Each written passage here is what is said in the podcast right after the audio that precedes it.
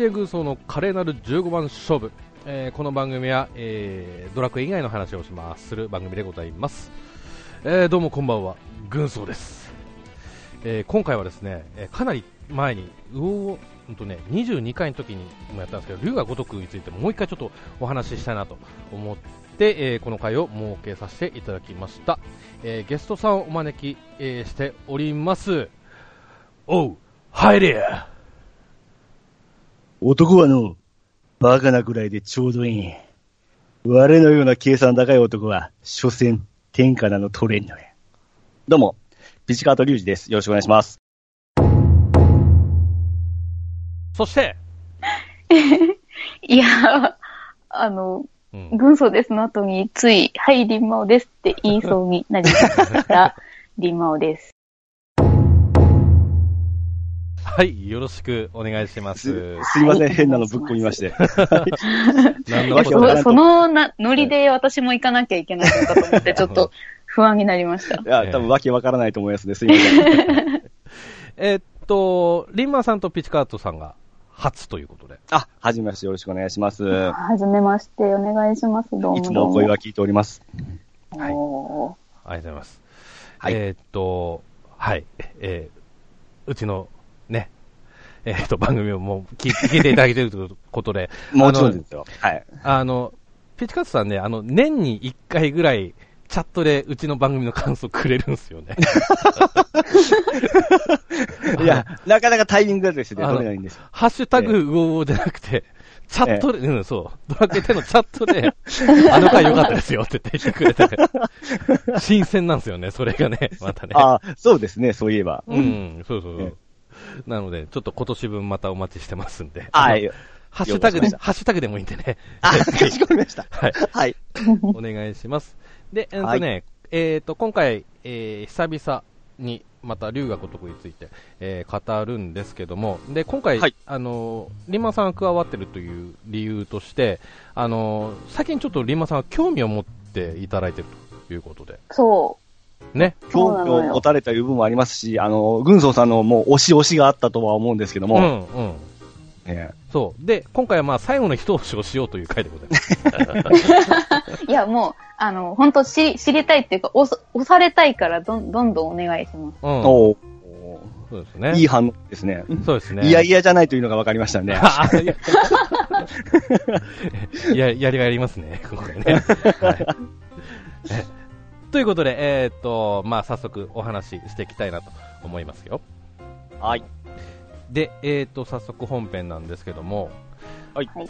うーんと、まあ、最初にね、あの、リーマさんが思ってたイメージなんかあります？こう、龍が如くってこういうゲームなんでしょみたいな、こう、独断と偏見で。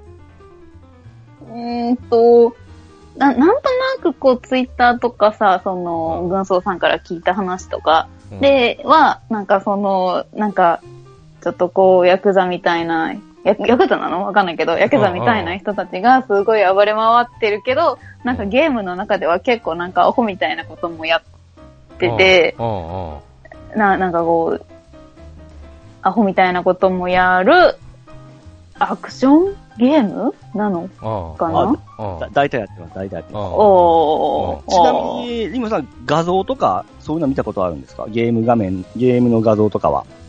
ああ、なんかこうし、ね、最近になってこう調べ出したんで、それでなんかこう、なんとなくこう、なんか、なん、なんだろう、こう有名な場面とかはなんとなくうん。見たかな？うん。とか、こう、いや。たまにツイッターでもなんか、こう、ネタとかでこう流れてくるじゃないですか。えうえんうんそう、そういうのは見ましたね。リアル闘神の、その、おっさんらがこう、わ、わ、わわちゃわちゃしょる画像いうのは分かってるわけですね。そうそうそうそうそう。ううんはいはい。やっぱない気になり出した理由は、お俺のせいや、いや、ああののさ、しつこい、軍曹さんがしつこいというところですか、やっぱり。いか、それ、だから、俺、だから俺と出会う前までは、その龍が如くは本当に興味なかったのか、俺がこう話し出してからこう気づいたあれなのか、昔から知らなかったとかそういうこと。もちろんさ、その、軍曹さんと知り合う前はその龍が如くなんて多分もう全く関係のない世界だったとは思うんだけど、うんまあまあまあ、で、その軍曹さんとこうやってこう、お話しするようになって、あ、うん。そういう世界もあるんだっていうのが、まあ、見、見え始めうんて、でもあの、ほら、こう、今までの収録でさ、竜が如くいいよって言って、言っちょっと、ちょっと、リンマオさんやろうよって言った時の私の反応って大体なんか、あーはーみたいな感じじゃん。そう、そうですね。また言うとるわみたいな感じですね。そうそうそうそうそうそうそう。野田にくらいかわしとるような。な感じは。ええこいつやんねえなって思われてそうな感じがする反応をしてたと思うんですけど、なんかこう、えまあなんかツイッターで、なんか、このコスプレうん。つながりでこう、あ、はいはいはい。フォローしてる方が、なんうか、ん竜が如く、うんなんか、みんなやってるんですよ。なんでか知らないけど。うんで、なんかこう、コスプレままでする人も出てきたりして、うんうんなんかそれで、えーそんな面白いのかと思って。まあだからまあ、か、数の暴力っていうか、こう、そんだけ見せられたらやりたくなるじゃん、みたいな感じですね。はいはいなるほどね。まあ、まあ結構やっぱね、男性が多く出てくる、まあゲームではあるんですけども、うんうん。まあ男性が多く出てくるゲームってなんか他にやったことはあるんですか？その前にそういうのゲームあるのかどうかちょっとあれですけど。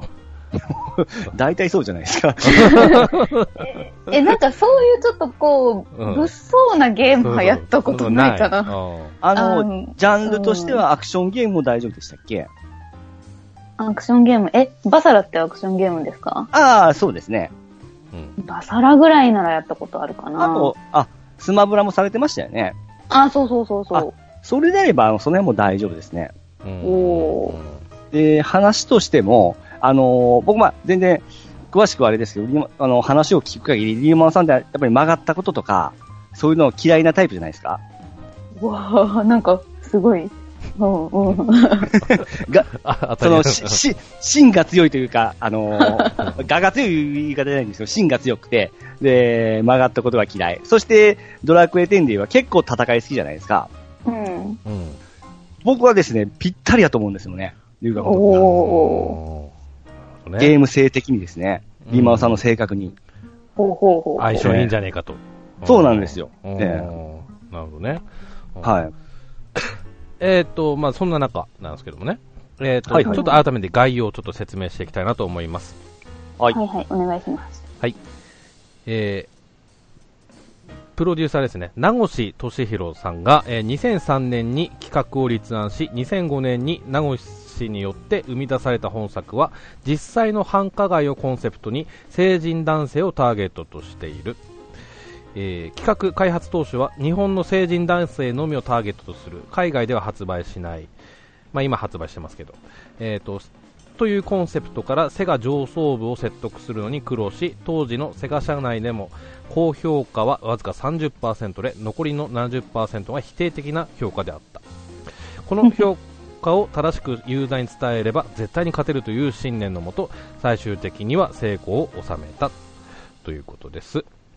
でそうでも、まあ、マーケットを絞るに絞ったんですよね。うんそうですその絞り、絞りに絞った結果、僕とか軍曹さんみたいにドハマりした人にもかなりドハマりしたんですよ。うんはで、あの、まあ、日本の成人男性をのみをターゲットっては言ってるんですけど、今現在実際なんだっけ、この間番組でやってたんですけど、あの、4人に1人は女性ユーザーらしいですよ。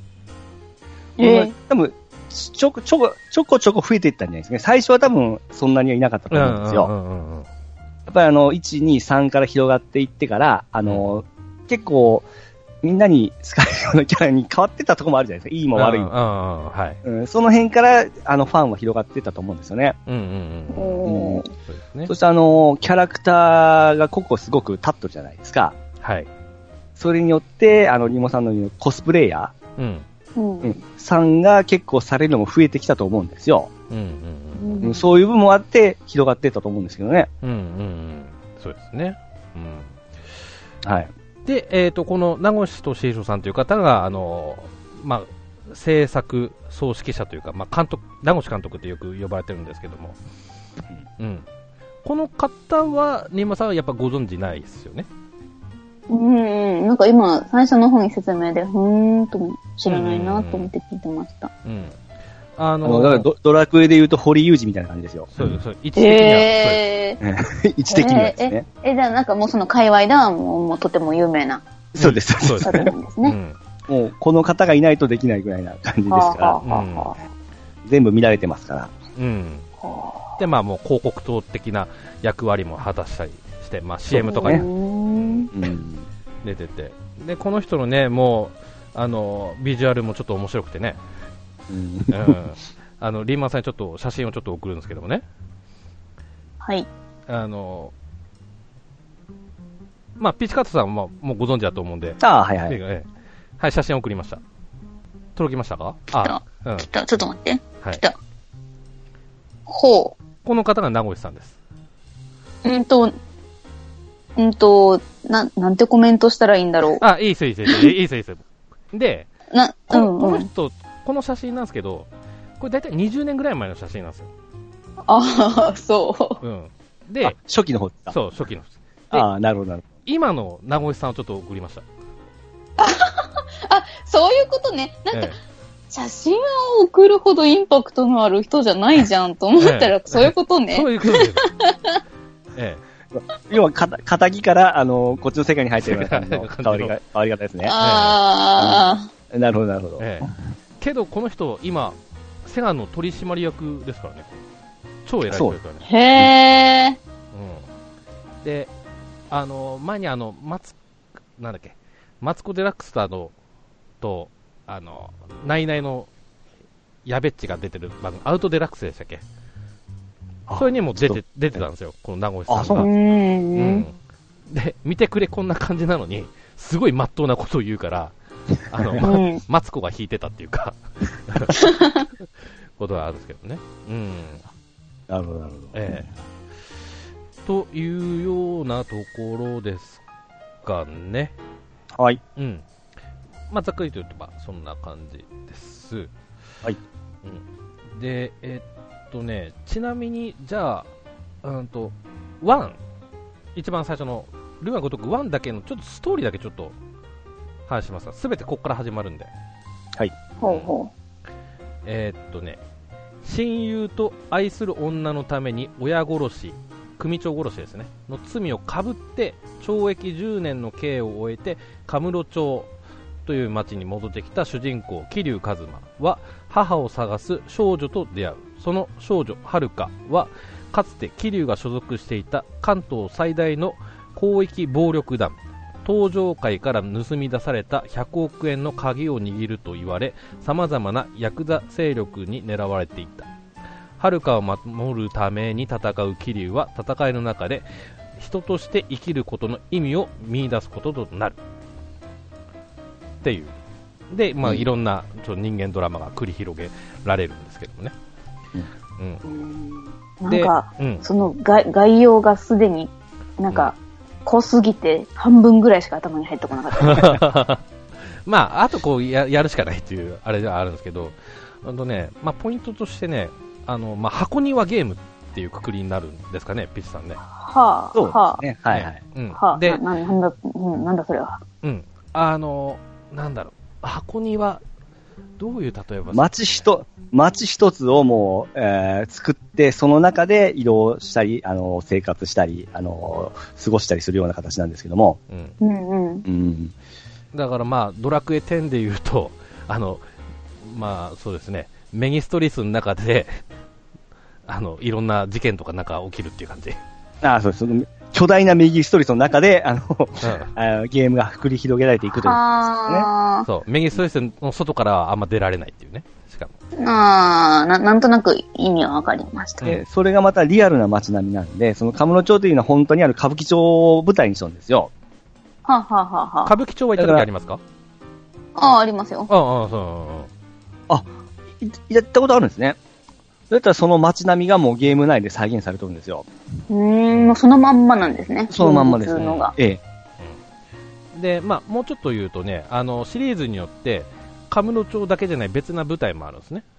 うん。で、例えばそうですね、えーっと、大阪にあの、道頓堀ってあるじゃないですか。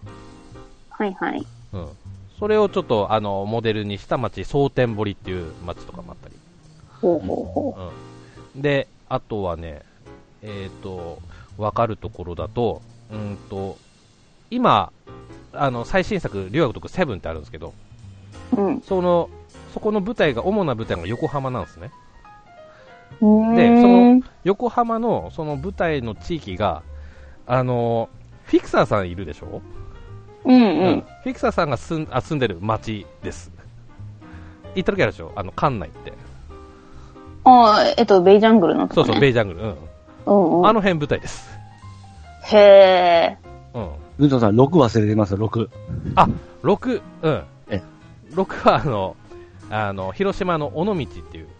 尾道聞いた時あるかな？リマさんは。名前は聞いたことあるけど、その尾道っていうところ、まあなんかそういう雰囲気のうん街なの、これは私、地元が広島でして、あのーこはあの尾道がまた近くなんですよ。全然。行ける距離で知っとる街なんなんで、うん。これは僕も聖地巡で行きましたから、へー。そしたらもうゲームと一緒で、うわーすげえみたいな形で感動しましたね。はあ、えー、そう、それは面白いですね。えー自分の知っとる街並みので暴れられるというところが。うんはあ。そうですね。だから、あの、ゲームをやり込めば、実際か、あなんだ、えっ、と、歌舞伎町行っても、道頓堀行っても迷わないっていうね、ほぼ。道が迷わないっていそうそういうのは新しいな。うん、でしょ？うん。そういった、えっ、と、ちょっと、特、特別効果というかね、うん、うん感じられるのがポイントでもありますかね。うん。まあ、あとは、あのーあ、まあ、まあ、そのとか。うん。で、えっ、と、ちょっとここで、私とピチカートさんから、あのーちょっと面白いポイント、まあ、今ちょこっと言いましたけども、ポイント、まあ、そうですね3つか4つかちょっと、えっ、と、うんリーマンさんにちょっと説明したいなと思いますので、ちょっと聞いていただければ。はで、その都度なんか質問あればね、ちょっと答えていただければと思います。えっ、と、はいじゃあ、ピッチカットさんからいけますかね。ピッチさん大丈夫ですか？プレゼンは大得意ですから、うん。また怒られちゃうかもしれないんですけども。あの人からね、あの人たちが。まあね、あの、人気者と、このゲーム性の相性ものすごくいいんですよ。はあ、はあはあ、で、人、あの、リマさんドラマとかお好きでしたっけ？いや、あんまりドラマ見ないですね。あ、ちょうどいいですよ。あの、人間がやるとどうしても無理があるんですよ。あの、体の作りとか、あの、殴り合いとか、うんうんうんうん。銃で撃たれるとか、うんうんそういうとこもですね、このゲーム性だからこそ、あの、うまいこと表現できて、リアルに表現できてですね、あの、ドラマより。で、ゲーム性、ゲームだからこそ、あの、この世界にすごい介入できる素晴らしさがあるんですよ。うんうんだから、あ今の、まあ、あんま言い過ぎとはあれなんですけど、あの、現実のドラマだったら、虎と戦うってできないじゃないですか。うん。うん。リワコとかそれができるんですよ。虎と戦えるんですよ。虎と戦うのもあるのこれね。ねこれがまだバカら、聞くとバカらしいんですけども、そううんこれがゲーム的にうまいことを作っておるんですよ。ゲームだからこそ、こう、かっこよく表現できると言いますか。うん。あえ、その虎の動きとかも結構こうリアルな、こうマジな虎なの？マジですね。ほうはい ないでしょ他に虎と戦える。まあ、ドラクエあるか。うん。虎みたいなもんいや、あるけど、だって それはさ、なんかもう、本物の虎とは全然違うじゃん。そうあ、まあね。ああ、ああ。そうだね。はい。この謎のリアリティがすごくあるんですよね。で、あと、ヤクザものなんですけども、この謎のヒーロー感がまたありまして、うん。うん。でさっき言ったようにゲームだからこそのこのやりすぎ、演出がまたプラスになってますから。うんうん。で、まあ、まとめて言いますとあの、まあ、僕らが一番推してるのはやっぱシナリオなんですけども、うん。当たり外れはもちろんそのシリーズにとってはあるんですけども、で、やっぱりあの、矛盾してるところもいろいろあるんですけども、まあ完璧なものなんてないんですね。うん。うん全体的にはものすごくいい話ですね。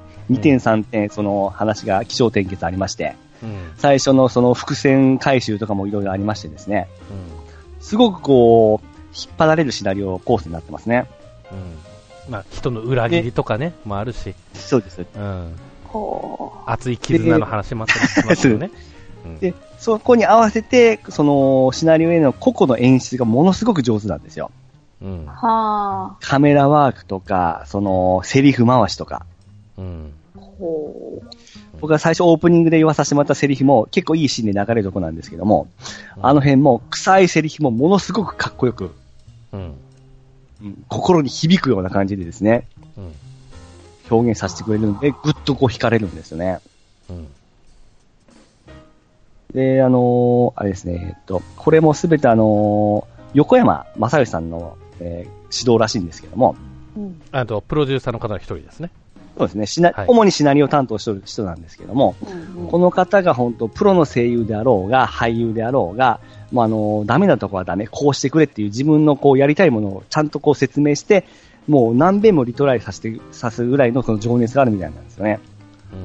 うん。うーんその辺徹底したその、えー画面構成とかそのシナリオ運び。この辺はもうおすすめですね。うん。はで、もし、あの、リマさんが興味持たれてやろうかな。でも、7作あるんですよ。えーうん全部やるの、もう割れとると思うんですけども、シナリオをもし、あの、進めるだけであれば、うん。結構早く終わるんですよ。うん。へえ。あ、うんえ、シナリオって、え、えそのメインストーリーってこと？そうです、か？そうです。うんはい。ほうほうほうほ結構お手頃のゲーム感覚で、本当、まあ、いい、ゲームモードイージーにして、あのーシナリオを進めるだけの容量でいくと、本当4、5時間ぐらいでいけるのもあるんですよ。う。えーあ、え、その難易度も選べたりするんですね？はい、選べる。はい。うんはあはあ選びます、はあ選びます。で、ほぼほぼ、あの、死ぬことはないです。うんあ、し、死ぬんだ。だよくその戦闘もが、ややガチャプレイでもいいっていうぐらい、ねそうなん誰でもできるような。な形のバランスは取ってますんで。う。うんん。でなおかつ長いと思われますけども、まあ、やり込めばですね、本当いろいろあるんですよ。昔のゲームができたり、あの、変なレースゲームができたり、いろいろできるんですけども、それはまあ、うんクリアした後でも、いつでもできますんで、とにかくストーリーだけ追うんであれば、結構早くできます。うん。うーん。ただ、気負わらずにでも、あの、わ一からやろう思ったらパパっていきますね。うん。うん。えっと、その、ストーリーだけ追おうと思ったら、その4、5時間でできるっていうことなんですけど、そのストーリー以外で、じゃあもっと、なんかこう、やり込みっていうか、面白いのがあるってことです？そうですね。そのレベル上げしたり、あのき自分のキャラクターをとことん強くしたり、はあ。いろいろコンプリート力そそるものもあるんですよ。うんうんうん。で、今さっきドラクエで言うとクエス、サブクエストとかっていうのがあるじゃないですか。はいはい。ああいうのもいっぱいあるんですよ。うーん。まあ、お使い絡みも多いんですけども、そういうの全部全部消化していこう思ったら、なんぼでもあるんですよ。本編の全く関係ない話とかですね。うん。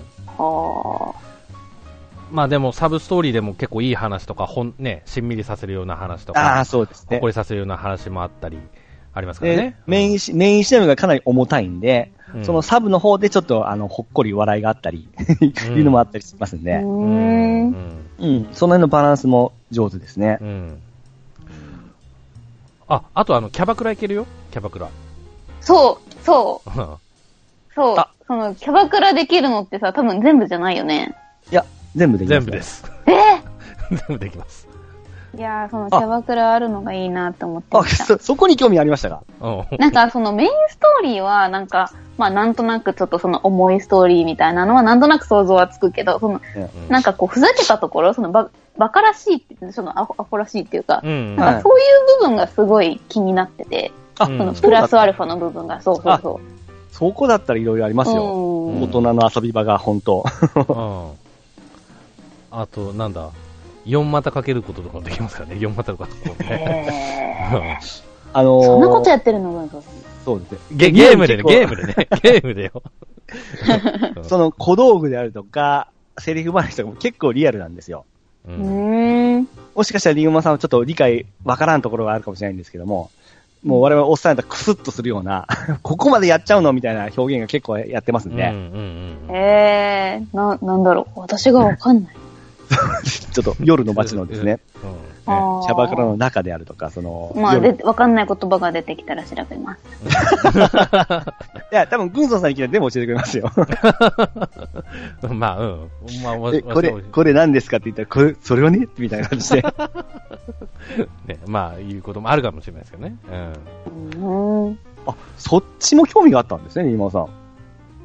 うん。だってそんなのができるゲームって他になくないですか？ないですね。うんキャバクラ系もありますしうん、経営もできるし、あとなんか、そのカーチェイスみたいなのもできるんですよね。そうですね。えええなんかそれあのが結構難しい難しいってフォロワーさんが言ってたんで。モンハンみたいに狩りに行ったりすることもありますし、ほうん釣りとかね。野球、野球もありますし。なんかもう何でもあり、何のゲームか分かんなくなってきましたね。うん。あと水中に潜って魚こうつくやつもありますし、うん。もう様々なラジコンもありますし、うん。うーん。まあ、キリがないぐらいですよ。そう言うとね。だからまあ幅は広いですよ。うん。うんいや、なんかそう、そこだな、なんか気になってるところは。うん。うん。だから今なんて結構もう one、two なんかお手頃価格なもんで、うん。もうこの値段でここまでできちゃうのっていうぐらい遊べますから。うん。ただまあ、あの、横に広げると、そのシリーズがどんどん進めなくなりますんで、まずはシナリオをバーってやっていただきたいと思うんですけどね。うん。うん。へそうですね。えっと、じゃあちょっと私も、私からも。うん。ーうん。まあ、ちょっと大体、まあ、ピッチさん、まあ、喋っていただいたことと、まあ、大体被るんですけど、やっぱ、これって、あの、まあ、そういう極道の世界の話ではあるんです裏社会の話ではあるんですけど、結構やっぱ、こう、熱い男が結構出てくるっていうか、それこそ芯の太い、ね、えっと、キャラが多く出てくるんで、そこに感動するのがポイントかな、このシリーズのポイントかな、なんて思いますね、まず。うん。あとは、その、まあ、そういう、なんだ、この夜の遊びも含めてですけど、こう、裏社会について学べるんですよね。そうですね。うん。これは普通に生きてることがどれだけ幸せなことなんかって思いますし、うん。うん。そで、うね、最初言ったように、うん。ゲームの、ゲームの中に自分が勧誘できますんで、うん、もし自分がここにおったらって思ったら、すごい想像したらゾッとするようなシーンとかありますね。そう、うん。へーあるんですけど、でもいろいろ、ま、学べてて、で、特に今ね、セブン今出てるんですけど、セブンでも結構で出てきますね、こう、裏、裏社会なトリビアじゃないけども。うーん。うんちなみに今さんプレステ4お持ちでしたよね？そうそうです、そうです。待ってますだっよ。たら全部いけますね。全部いけますね。え、プレステ4だったら全部いけるの？今のところ全部でいけます。はい。はい。おーちなみにスイッチで出てるのってあります？スイッチはまだない。ないです。ああ、じゃあうんプレステ4を引っ張り出すとこからですね。そうですね。うん。はい。えっ、と、それからね、あとポイントとして、その、まあ、リアル、リまあ、リアルな、まあ、ゲームではあるんですけど、そのリアルの要因の一つとして、あの、実際の俳優さん使ってるのも結構ポイントなのかななんて、そうですね。芸能人、登場芸能人ですね。ちょっと、まあ、これについてはちょっとまた別、あの、後でちょっとお話しします。うん。はいはい。かなだからまあ、実際の街をモデルにしてるっていうのも、まあ、うん、リアルである要因かなと思いますしね。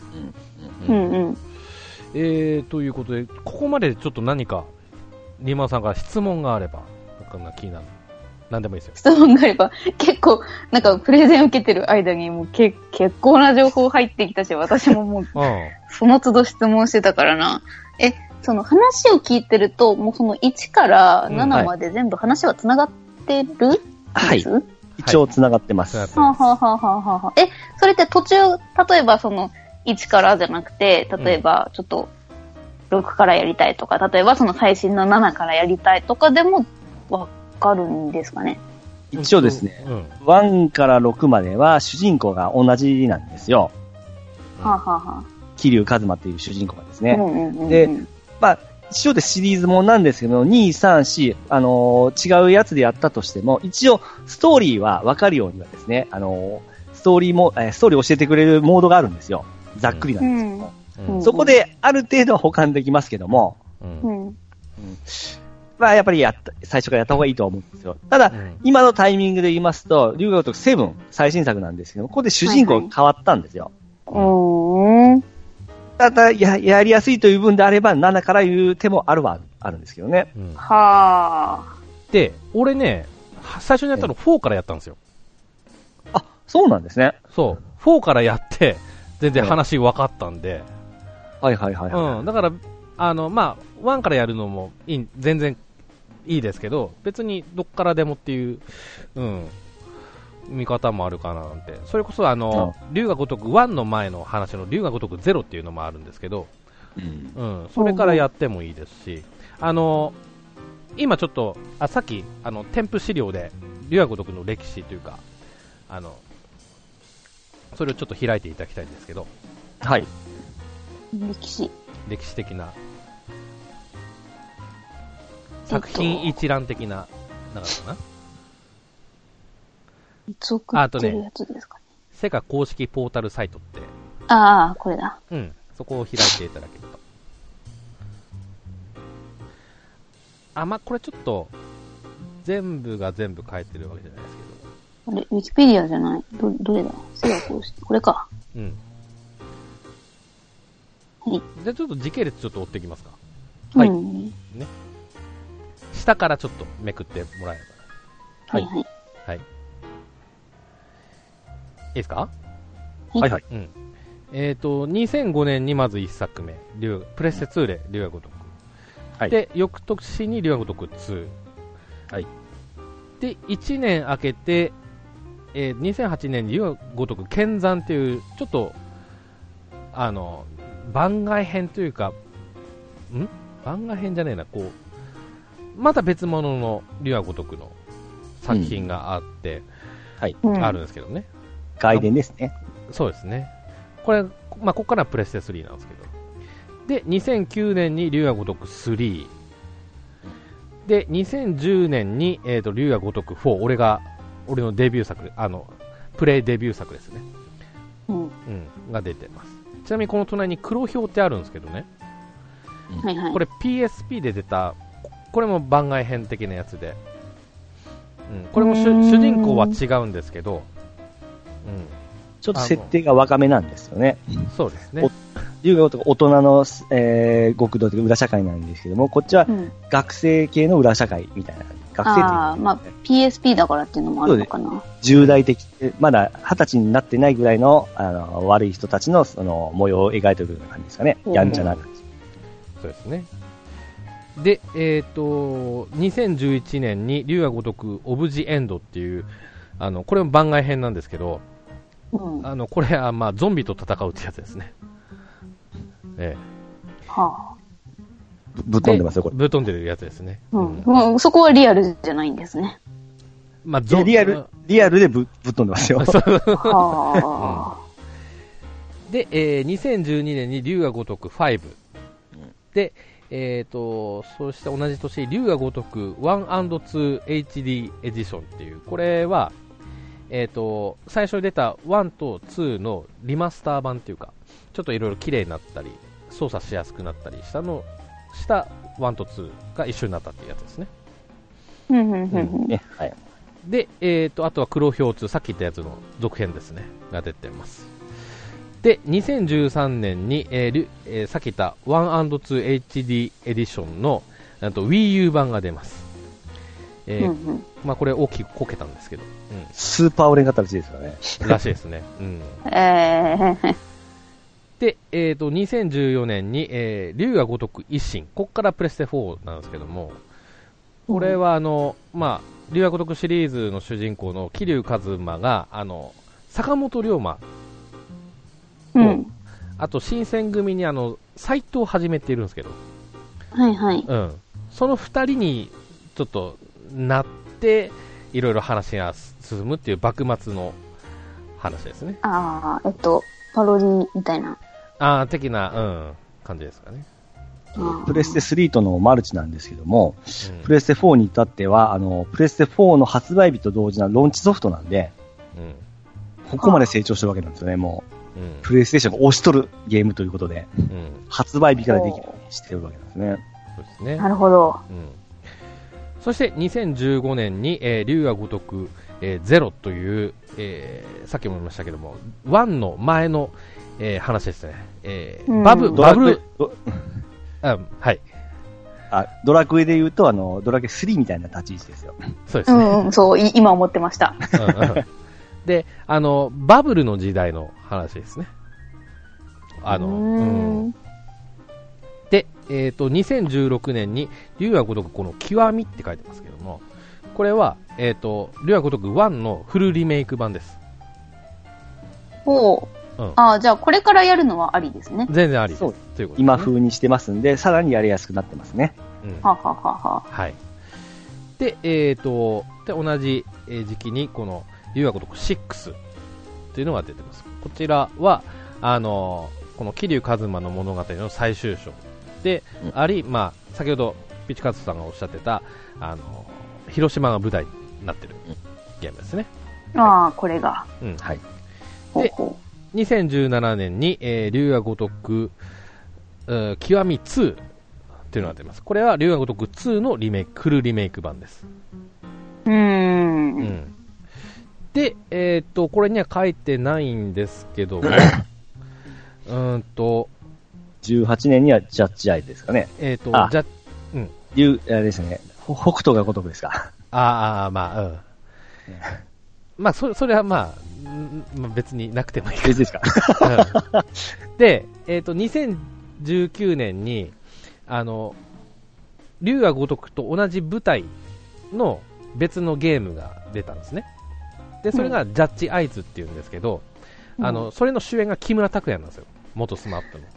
あー、なんか、その時は軍曹さんから話聞いたな。ね、うん、そうそうそうそう。ん。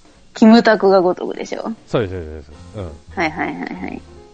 で、えっ、と、で、今年に龍が如く7、この間発売されたばかりと。うんなんかすごいスパンで出るね。そう、あそうそうこれがもう、ものすごいことなんですよ。うん。それをちょっといやばいね。ドラクエの、なんか、ド,、うん、ドラクエと、ドラクエみたいな。ドラクエはこれをちょっと見習ってほしいぐらいですけどね。ほぼほぼ毎年で出す、この、あの、か企画力、開発力といいますか。うん、すごいなうん。これも会社的にもものすごくいいことでして、うん。うん。毎年、あの、いくらかのその利益が、もうこう、わかるわけなんですからね。うん何年か後にどれだけかわからないぐらいよりはですね、ものすごく安定した形でできるんで、あの、今のその、地位があるわけですよね。うん。そうですね。で、えっ、と、先ほどちょっとお話出ましたけども、まあ、これを見ていただくとわかりますが、プレステ4でナンバリング全部できるんですよ。うんと、待って待って、1分かった、2分かった、3どこ？3、4、5は、えっとねえーリこれもリマスターで、あの、出てます。きちっと。お書いてないですけど、あの、リマスターで、しかもお値段安くなって、あの、うん発売しておりますよ。お3、4、3、5、4、5 5もかな？まで。うん。うんまあ、ぶっちゃけ今だったら全シリーズで、ね、2000円いくかいかんかぐらいで買えれますね。えー、中古とかびっ。くりしすぎてええ倒れてしまった。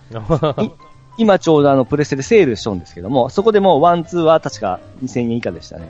あ、本当？はい。うんだからまあ、話追うだけだったら月1ペースで やってたらそうですうん。ううん。ん、え、マジか、そんな安いの？そうなんですよ。うん。で、僕個人としてやっぱり one、two、ゼロ。この最初の部分は、ああの、体験してほしいなっていうのはありますね。え、はあ。じゃあ、ピチカートさん的におすすめ順は？僕は1、2、0ですかね。120、はい。3456って感じですか？そうですかね。ええああうーん。1、2、0へして、いけそうやったらそこからまた全部いってほしいんですけどね。で、その1、2って言って0に戻るのは、まあなんか理由があるわけですね。まあ、いわゆるドラクエで言うとロト3部みたいな形ですかね。うんうんうんうん。キンキンでやりやすいですし。ああ、そっか。で、この1、2、3が結構話が、あ、1、2、0がうん結構話がシリアス展開が多いんで、うんまあ僕が好みのもあるんですけどね。うんうん。あるとこあるんですけど、この話が結構重たいんで。う。うんん。ん。うん。まあ、まあでも、この3つだったら俺特にゼロが一番好きかな。うん。うん、泣いたし。うん。うんね泣くね。それ0をやった時って、その1、2、3、4とかはやってきてからの0やったんですそうです。うそうんです。うん。ああ。だ突から僕その、然0やっても泣けない可能性はある？だから僕は1、2、0って言ってほしいんですね。うんはははなるほどね。うん。もちろんゼロ単体でやっても素晴らしいシナリオなんで、そこでは感動するんですけども、うんうん。やっぱりあのドラクエ3で感動する体験を味わいたいんであれば、1、2、0。うん。うん、いやーそうか。うん。僕個人としてはですね。うん。うん。それは、あの、すごく俺も理解できますね。4、5とかがダメいうわけじゃないです。もちろんそれもここで好きなんですけども、うんその、シシナリオの流れ的には抜群にいいのが1、2、0が、すごく。ああ、そうですね。うん。はいかな。うん。うんまあ、俺もまあ、ほ、まあ、うん。その意見には同意しますけど、まあでも普通に、竜が如竜が如く極み、極み2、3、4、5、6、0でもまあ、いっちゃいいかな。うん。発売日順ってことかな？うん。そうですでね。、いったまあ、やりやすさで言うと、まあ、セブンからでも入りやすいは入りやすいですね。で、またう、ん RPG になってますんで、あ、そうそうそうそう。う。もっとニマさん的にはとっつきやすいかもしれないですね。ははははうんえー、さっきおちゃらけたとこ結構好きっておっしゃられたんで、結構バカに全振りしてますんで、うん。へえ。そうです。もちろんシリアスなところはあるんですけども、あうんうん。本気のおちゃらけがありますんで、うんそれはなんかさ、そういう真面目なバカっていいよね。あ、あだってあの、ドラクエ好きだったら結構、あの、作品の中でもほんまに大丈夫かいうぐらいドラクエ言ってますからね。ーうんうん。そうなんだ。え、作品の中でもドラクエって出てくる出てますね。思いっきり喋ってますよ。えうんー大丈夫なん。いや、でも、ちゃんと許可取ったって。そうですね。うんえそう。ー、セガじゃん。そう。そういった部分で入りやすい部分もあるかもしれないですね。うん、あそういう意味ではセブンから、セブンやってもいいかもね。うん、セブンから。あいや、僕あのー今さんさんおちゃらけた部分あんまし好きじゃないかなって思ってたんですよ。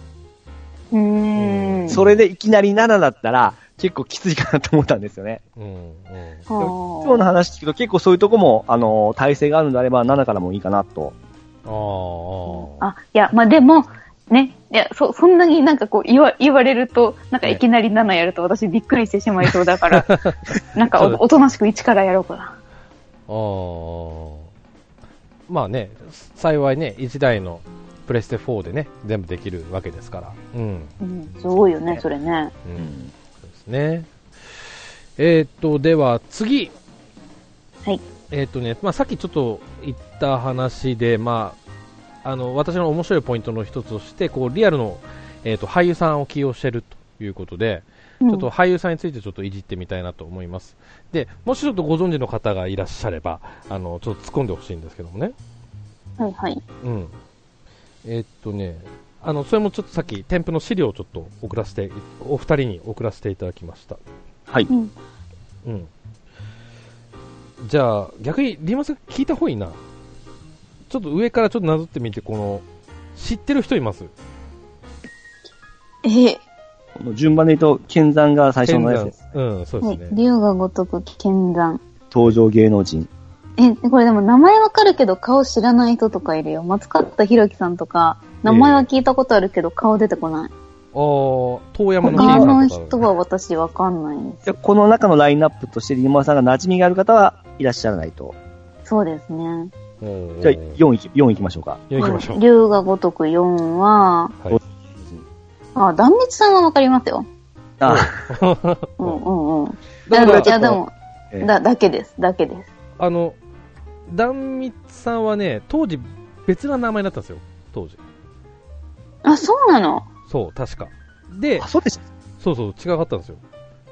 で、こ、このゲームで、出た、出てちょっとしてからこうヒットしたとか、売れ出したってへー。あ経歴があるんですね。ここでは無風担当ですけど、うんうん、そうだ。うん。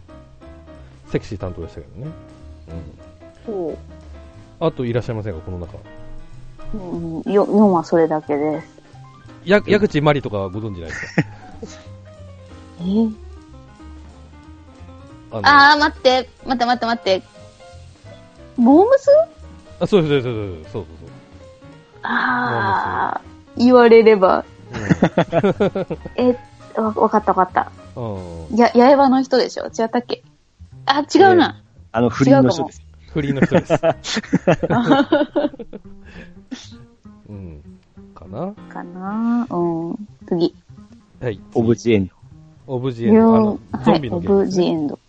はい。うーん。あー、テリー伊藤さんわかります。やっぱ面白いピーターさんもわかるかな？おおお。ー。ピーターはこれ重要な役ですから。うん。ほうほうほうほう。そうですね。かな？エスター伊藤は、わかるあ。の、名前はわかるけど顔出てこない。あ、そう。本当にテレビ見ないからさ。おそそれがちょうどいいんですよ。大丈夫ですよ。うんですで、ね。5行きましょうか。5、はい。次。5はい。え、龍が如く5は、川越達也さん。これシェフですよね。そっち？あ違うの？これが、これが時代ですよ、軍曹さん。そうそうそう、そうですね。うん。うん。か、顔シェフね。うん。まだバリバリシェフしとった時代ですよ、これ。そうですね。うん。あとは？うん以上。あ、上の相川翔はわかんない？えー、なんか、サングラスかけてる人いつも。うん。あの、カブトムシ好きな人ですよ。わかんないわかんないか。ああ。あの、ちょっと変わった声を出される人ですけどね。え、いつも色付きのさ、メガネかけてないっけ？そうですねう。ん、そうですね。あ、じゃあ合ってるわ。うん。できっち、きちっとしてる人ですよ、髪型とか。うん振る舞いがうんうん。で、この人もともとそのヤクザものの映画に出てた人だから、ようやくね、この、龍が如くに出たかっていうような印象が当時ありましたけどね。うん。なぜ5までいなかったぐらいの人なんですね。そうそうそうそう、うん。ファンからすればそういう、はうん感じに見見えますよね。へーうん。はい。えー、じゃあ、一心。自信。はい、これきついんじゃないですか。僕も、厳しいのが多いですね。ああ。えー、わかんない。誰もわかんない。ああ。そっかそっか。えゼロもちょっときつそうですね、それであれば。ああ、ゼゼロどうでしょうか？え、え、竹内力って今この上に出てる人じゃないの？そうですよ。はい。あ、あ、はわかります。おーおーおー小沢仁志はわかんないよね。わかんないうです。ん。だからこの竹内力と小沢仁志とこのあと一つ飛ばしの中野秀夫、うんこの3人もまあ V シネっていうかあのヤクザものでよく出てくる人だったんですけど、つい最近まで出て、うん、ようやく出てきたかっていうような人ですね。うん。かな。えーと、じゃあ、龍が如く極み。ワンですね。極み、うん。いや、わかんないと思いますよ、これは。わかんないかう。ん、わかんないです。うん。ろ6はいけるんじゃないですか？ろうん、6いける。うん。あー、ろ6は、あ、わかるわかるわかるわかる。あ、どうぞどうぞどうぞ。だわかる誰ですか？え誰ですか？ビートだけじゃわかるでしょ？藤原達也わかるでしょ？小栗旬わかるでしょ？おー牧陽子もなんとなくわかる。はいはいえ、宮迫博之、え、宮、宮迫、え、芸人さん？そうそうそうそうそうそう。うん、一番下の大森さんはわかんないけど、他、おう、めっちゃわかった。おー、いいですね。うん。うん。あじゃあ、そういう意味では6やりやすいかもしれないね。うん。えっとね、じゃあね、下のこの声優のみっていうところで、そこはどうでしうょうか、んうん。誰か知ってる人いますか？いや、うん。いないな。これ三、三はまあ藤原達也さんさっき言ったけど、うん。これ、え、この宮川大輔って、あの、イッテ Q の人？あ、そうです、そうです、そうです。あ、芸人です。あうん。だけだな僕ら世代に刺さるのはやっぱ多いですから、やっぱりそこは難しいと思いますね。ああ。ただ、この人らが普通、芸能人がその声優として出た場合って結構その映画とかでも叩かれる時ってあるじゃないですか。うんうん。合ってないと。この龍河ことに関しては結構いいけてますよね。うん。ですね。へー。それはやっぱりあの、横山さんのその、し指導といいますか、チェックといいますか、それがすごく徹底されてるんで、うんは違和感なく聞けますね。うんえーっと、今ちょっとリーマンさんだけに、あの、セブンの配役の、が書いてあるちょっと、サイトを開いたんですけど、あ。はい。ちょっと見ていただいていいですか？今開いてます。うん。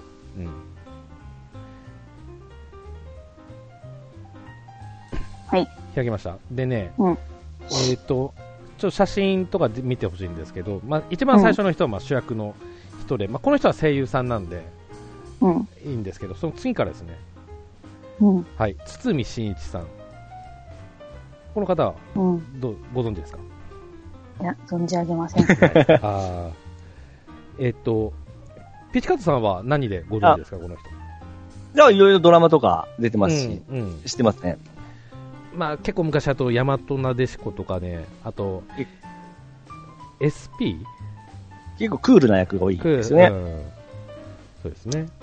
結構なんか、うん言言ったら失礼なのかもしれないですけど、悪役面してません、ああ、も、もちろ ん。うん。でも、全然いろんな役やってる人ですよいいあーそうあ、そう。役たま幅に、えギャグ、ギャグ系もありますね。うん。うん何でもできる人ですね。はい。えーと、次の方どうでしょうか？これ下の名前俺わかんないんだよね。安田さん。安田 K さんかあ僕もそれわかんないですよ。わかんない。えっと、まあ、ぞ存じ上げません。はいな。あ。ーこの方、あの、あれです。えっ、と、大泉洋さんっているでしょ？ああ、はいはいはい。えうん、名前はわかえ。る。わかる。うん。で、その人たちの、あの、劇団グループの中の一人ですね。初めて知りました。で結構この人も最ここうーんと5年、10年結構いろんなドラマで見かけますね。ああ、そうだ。う結構押しとったんで、オリジナルかなと思ったら、うん、お、いらっしゃったんですね。ちゃんと、うんモデルが。そうですね。えー、でじゃあ3人目、えー中井貴一さん、この方はどうでしょうか？存じ上げません。うんピチカーツさんはご存知ですあ、かもちろん。ええ僕ら世代だ。うん。まあ、ミキプルーンの人ですね。ミキプルはーンまあとか、むむ昔からおる俳優さんですよ。うん。っていうことは、やっぱりなんかその配役も、やっぱちょっとこう、ど、どっちかっていうと、こう、私の世代ではなく、ちょっとい一個上ぐらいなんですかね。そうですね。ターゲットはワン世代上がうん。掴まれそうなのが多いですけども。だから、うん30代の俳優っていないですよね。そうですね。まあ、昔だと、その、龍が如く4の成宮くんぐらいですかね。ああ。桐谷健太さんとそのぐらいかな。わやっぱ40代ぐらいの俳優さんが多いですね。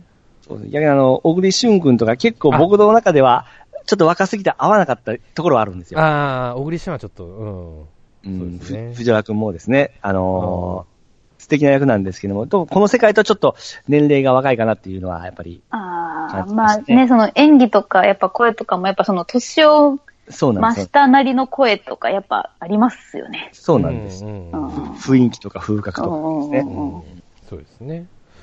だような、えーまあ、ね、げ現実にいらっしゃる、まあ、俳優さんを起用してるというのはポイントでございますけどね。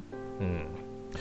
えー、ということで、なんですけども、うんこれが、まあ、俳優、もし、その俳優さんが好きで入った場合は、この俳優さんの顔がもうそのまま動くわけなんですよ、ゲームとして。うんうんこの辺もすごく好きだったら魅力的ではあるんですよね。うん。ううん。めっちゃリアルな作りになってますから、顔とかが。うん。ですね。まあ、それが著しく出てるのは結構4からかな。そうですね。うん。なので、まあ、そこもちょっとポイントというところでございますけども。なるほど。えーっと、じゃあちょっと最後になりましたが、えー、リマさんちょっと感想というか、聞いてみて、なんか思った部分、おっしゃっていただければ。やるかやらないか言うと。いや、いや、まあ、あと、ど、どっからやろうかなとか、もまだ質問があれば、なんかこうん、えっとね、なんかやっぱりさ、その調べるだけじゃさ、なんかもう、ああ、なんか、ああ、みたいな、こう、し知ってるような内内容とかさ、う、なんかもう、調べるのじゃ限りがあるじゃん。そううん。やっぱり、なんかこうやって、ね、こう丁寧に一からさ、最新までこう、なんかレクチャー受けた方がさ、こう、ここが見どころだよとかさ、すごい、うん。あの、ピーチさん、プレゼンめっちゃうまかったし、なんか、な、やっぱ、なんだろうな、一年ぐらい前はさ、あんなに乗り気じゃなかった私が、こうも前のめりになっているのは、そうですね。ね、なんか感動したよね、それにね。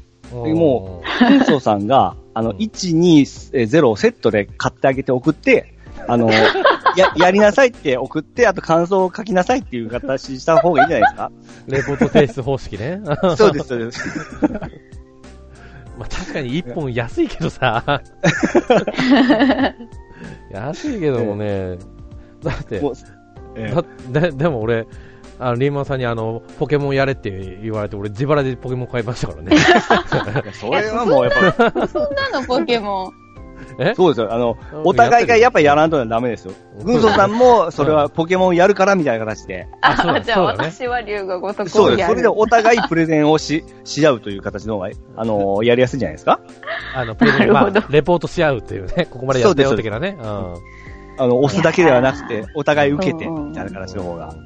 プレステを出すところを頑張れば、もう買うのはね、結構そのお安いって聞いたんで、まあポンと買うかもしれないかな。うんプレステを出すとこ。うんが勝負で、まあ、そしてね、まあ、 one、one、one つか、極みか。極みからちょっとやっていただければっていう。うんまあ、その本当、最初のストーリーの流れから多分引こ引き込まれると思いますよ。すっげーって。特に one なんかものすごく上手ですから、入りが。あうん。うん。そうそうそう。あの、プロの小説家の方にちょっと監修に入ってもらってやったぐらいなんで、うん、 one はね、 one と two かなうん。そうですね。ーうんぐらいなんで。個人的に僕が大好きなのが2なんですよね。うん、前おっしゃってましたね。うんはい。まあ俺は、まあ今となってはゼロかな。ゼロが面白いかな。うん。うん。なのでちょっとぜひということで。そうですね。楽しみです。はい。うん。楽しみですよ。うん まあ、まず最初、あの、プレステ4出しましたってとこから、あの、報告待ってますんで。ああ、そうね。ね？頑張りす。ます。はい頑張ります。はい。ということで、ちょっとそろそろいいお時間になりました。えー今回は、えー、久々のピチカートさんお招きしました。えー、ピチカートさんありがとうございました。